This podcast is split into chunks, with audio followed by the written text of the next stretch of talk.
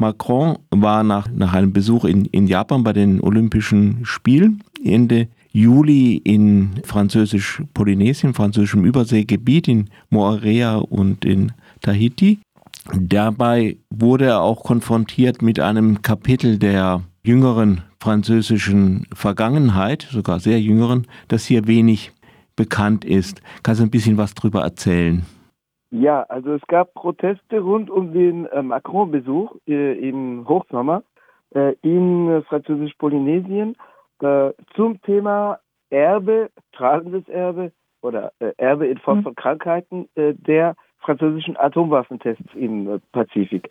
da sprechen wir nicht von gelegentlichen Ereignissen. Es gab insgesamt zwischen 1966 und 1996 äh, insgesamt 193 französische Nuklearwaffentests.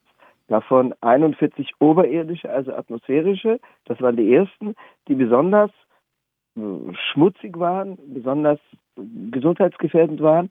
Äh, nach Protesten von Neuseeland und Peru, zwei anderen Pazifik-Anrainerstaaten, musste Frankreich dann 1974 diese oberirdischen Tests einstellen, führte diese aber unterirdisch fort in Stollen unter den Atollen, den unbewohnten Atollen Mururoa und Fangataufa. Der letzte fand im Januar 1996 statt, am 27. Januar, nachdem äh, der im Mai, am 7. Mai 1995 gewählte Staatspräsident Jacques Chirac die Wiederaufnahme der Tests nach dreijährigem Stopp, nach dreijährigem Moratorium angeordnet hatte. Das löste damals internationale Proteste aus, unter anderem der neuseeländischen Regierung, aber auch von Greenpeace, von Demonstrierenden und so weiter. Ähm, die äh, Testserie wurde dann aber eingestellt, wobei die französischen Militärs das nicht unbedingt als Opfer empfanden, sondern die sagten, wir hatten äh, durch die letzte Testserie eine Reihe von Erkenntnissen gewonnen, die dafür sorgen, dass wir jetzt unter Laborbedingungen äh, die Tests künftig simulieren können. Äh, die, die Tests sind also vorbei seit einem Vierteljahrhundert. Aber was natürlich nicht vorbei ist, sind die Krankheiten. Äh, polynesische Frauen zwischen 40 und 50 haben laut einer Studie, die die Regionalregierung, also die Regierung der Inselgruppe im Februar 2020 bei ihrer Krankenversicherung bestellt hatte, bei der regionalen Krankenversicherung äh, bestellt hatte, äh, die höchst, die weltweit höchste Rate an Schilddrüsenkrebs.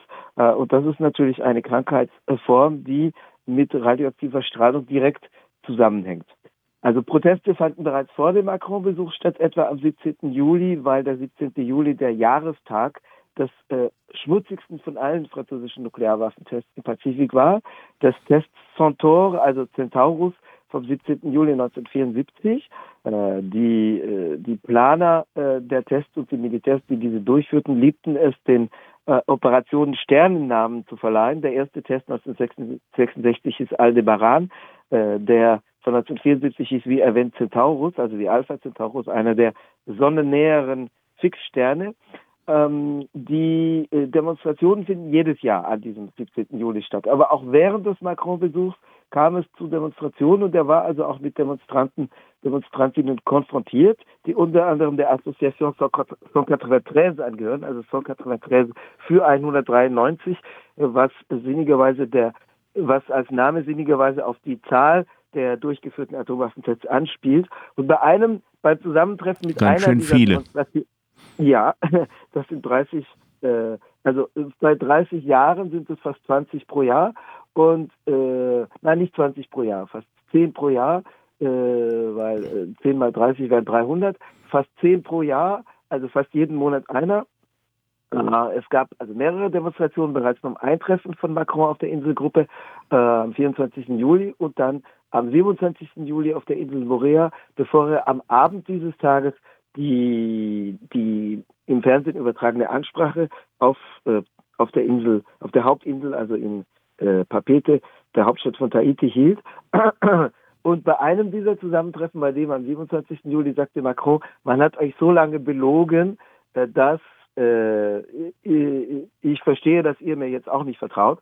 Äh, das ist natürlich eine eine äh, Erkenntnis für einen Staat, für ein Staatsoberhaupt. Am Abend widersprach Macron sich allerdings selber explizit, äh, weil er äh, in äh, Papete, der Hauptstadt der Hauptinsel Tahiti, äh, sagte, man hat euch nicht belogen, sondern die Militärs glaubten selber, oder er sagte, die Militärs setzten sich selber Risiken aus, weil ja auch Militärs an äh, Strahlenkrankheit später litten. Ähm, das muss nun dahingestellt bleiben, ob die Militärs selber an ihre Propagandalügen glaubten. Manche vielleicht, manche hat man auch selber hinters Licht geführt und getäuscht und über die Risiken, denen sie ausgesetzt wurden, getäuscht äh, oder die Risiken ihnen verschwiegen, äh, was dafür sorgt, dass auch lange Jahre Militärs, also Veteranen, prozessierten, um eine Anerkennung als Strahlenopfer und damit Entschädigungsansprüche durchzusetzen. Ja, wie ist das mit äh, Entschädigung und äh, ja, sowas wie, hm, wie soll man sagen, Entschuldigung oder so? Also eine Entschuldigung verweigerte Macron explizit. Er sagte in, in seiner Vielfach, aufgrund der Proteste und der, der, Aufmerksamkeit für das Thema in den letzten Monaten und Jahren, äh, vielfach erwarteten Rede, äh, eine Entschuldigung von Staatswegen äh, schließe er auf. Äh, ähnlich verhielt er sich zu den französischen Verbrechen im Algerienkrieg im vergangenen Jahr, wo das Thema war, also das, das historische Vermächtnis der Erinnerung an den Algerienkrieg. Ähm, nichtsdestotrotz sagt er, äh, es gäbe eine Verantwortung und äh, die Entschädigungszahlungen sollten beschleunigt werden. Also solche gibt es. Es gibt ein nach dem damaligen Verteidigungsminister unter Nicolas Sarkozy, der hieß Hervé Morin M-O-R-I-N, benanntes Gesetz, die Loi Morin, das Morin-Gesetz vom 5. Januar 2010. Äh, lange Jahre tröpfelten die Entschädigungszahlungen vor sich hin, vor allem weil bis 2017 noch äh, im, im Gesetz verankert war, dass wer nur einem geringfügigen Risiko ausgesetzt gewesen sei, äh, von Entschädigungszahlungen ausgeschlossen blieb. Dieses, äh, mhm. dieses Kriterium ist nun dehnbar und bei vielen hat man einfach gesagt, ja, das Risiko war geringfügig. Ähm, es gab also äh, in, äh, in den Jahren bis 2017 insgesamt elf Entschädigungen, also von 2010 mhm. bis 2016. Nicht zu viel. Nicht zu viele. Es hat sich beschleunigt. Es gab in den Jahren 2017 und 2018, nachdem man die Kriterien überarbeitet hatte, pro Jahr circa 80 Anträge. Das hat sich entschleunigt. Es hat sich abgebremst, aber es gab 2018, 19 äh, im einen Jahr gut 80, im anderen gut 70 Anträge, die äh, angenommen wurden. Aber die äh, Opfervereinigungen gehen davon aus, dass die äh, Zahl der Verstrahlten und auch der, die Erkrankten, etwa äh, sei es durch geschädigtes Erbgut, sei es durch Krebserkrankung einer eigenen Person, dass die natürlich ein Vielfaches höher liegt. Also das ist ein Thema, das in diesem Jahr äh, Bedeutung zugenommen hat, weil im März dieses Jahres ein Buch eines Forschers und eines französischen Journalisten erschien unter dem Titel Toxic, also giftig, äh, dass die, das wahre Ausmaß dieser Kontamination äh, das vielen tatsächlich unbekannt war, unterstrichen hat. Und seitdem ist es ein Thema in der französischen Öffentlichkeit bis heute. Und das hat äh, auch diese Proteste nochmal äh, beschleunigt oder äh, zunehmen lassen. Äh, möglicherweise ist Macron auch deswegen in den Pazifik geflogen, um da zu versuchen, da äh, ein bisschen beruhigend zu wirken. Das Thema ist natürlich auch deswegen aktuell, weil die Zukunft der französischen sogenannten Überseegebiete derzeit in Frage steht. Also Überseegebiete ist natürlich ein fragwürdiger Begriff, weil es aus kolonialer Perspektive argumentiert. Outremer, also jenseits des Meeres, wie man es auf Französisch sagt, Outremer, äh, jenseits des Meeres ist ja von der Metropole, also vom, Fest, hm. vom europäischen Festland Frankreich aus betrachtet. Auf ihrer Seite sind die Leute auf der richtigen Seite des Meeres.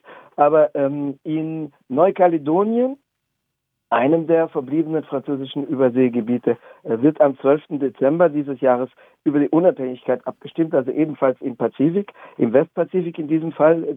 Französisch-Polynesien liegt im Südpazifik. Und der Ausgang ist relativ offen. Also es ist das dritte Referendum in einer Serie von drei Referenten, die Gegenstand von Vereinbarungen im Jahr 2018 waren. Die sahen, die sah also drei Abstimmungen aus. Die letzte ging mit 43 Prozent aus, aber der Ausgang war relativ knapp. Also wir sprechen von einer Bevölkerung von insgesamt 300.000. Und äh, das Zünglein an der Waage werden die Zuwanderer von anderen Inselgruppen sein, vor allem aus Wallis und Futuna, äh, die beim letzten Mal weitgehend passiv blieben, die jetzt aber anscheinend zunehmend für eine Zustimmung zur Unabhängigkeit gewonnen wurden. Also es wird nicht unbedingt mit einem mit einer Annahme der Unabhängigkeit, aber jedenfalls mit knappem Ausgang gerechnet, den äh, die französische Regierung auf jeden Fall wird berücksichtigen müssen, selbst dann, wenn das Ja zur Unabhängigkeit äh, sich nicht durchsetzt. Jetzt äh, waren ja die Atombombenversuche in Polynesien, das war ja eigentlich ausgewichen, weil die Franzosen aus Algerien raus mussten, auch mit ihren mhm. Tests mhm. schließlich. Kannst du noch mhm. ganz kurz ein bisschen was zu dem mhm. Beginn dieser Atombombentests da in Algerien sagen? Der erste französische Atomwaffentest wurde 1960 in der algerischen Sahara durchgeführt, in Regan.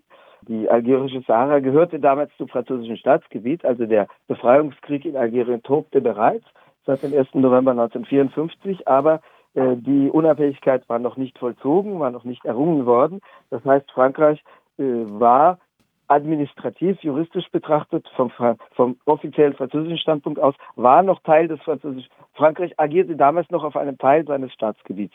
1962, am 5. Juli 62 wurde Algerien unabhängig, also de facto besiegelt, was im März 1962 durch den Waffenstillstand am 19. März. Symbolisch wurde am Jahrestag der französischen Eroberung vom 5. Juli 1830, am Jahrestag der Invasion, die Unabhängigkeit vollzogen. Allerdings bedeutete das noch nicht das Ende der Testserie, die bis 1966 noch fortging, weil es Geheimklauseln im entscheidenden Abkommen, also im Waffenstillstandsabkommen von Evian am Genfer See äh, vom 18. März 1962 gab. Äh, Atomwaffentests mussten dann 1966 beendet werden, weil Algerien die französischen Militärs diesbezüglich auslud. Es gab allerdings noch eine Fortführung von Chemiewaffentests, auch in der algerischen Sahara bis 1972, bis Algerien dann auch dem ein Ende setzte. Es gab da also geheime Vereinbarungen, die bis heute auch ein strahlendes Erbe hinterließen, weil in der also tatsächlich dünn besiedelten, aber nicht menschenleeren Sahara ähm, es nach wie vor äh, Fälle von Verseuchung von Viehherden und damit auch der menschlichen Nahrung gibt, äh, weil natürlich auch dort es Opfer gibt, wenn radioaktive Kontamination hinterlassen wird. Da wurden ja auch offenbar Menschen diesen Strahlen bewusst ausgesetzt, also dieser, äh, also Häftlinge und französische Soldaten. Ja, auch äh, Soldaten vom Fußvolk. Deswegen gibt es ja auch dann die Prozesse, die äh, Soldaten anstrengten, äh, denen man das im Gegensatz zu Insidern in den Entscheidungsgremien verschwiegen hat, welchen Risiken sie ausgesetzt waren.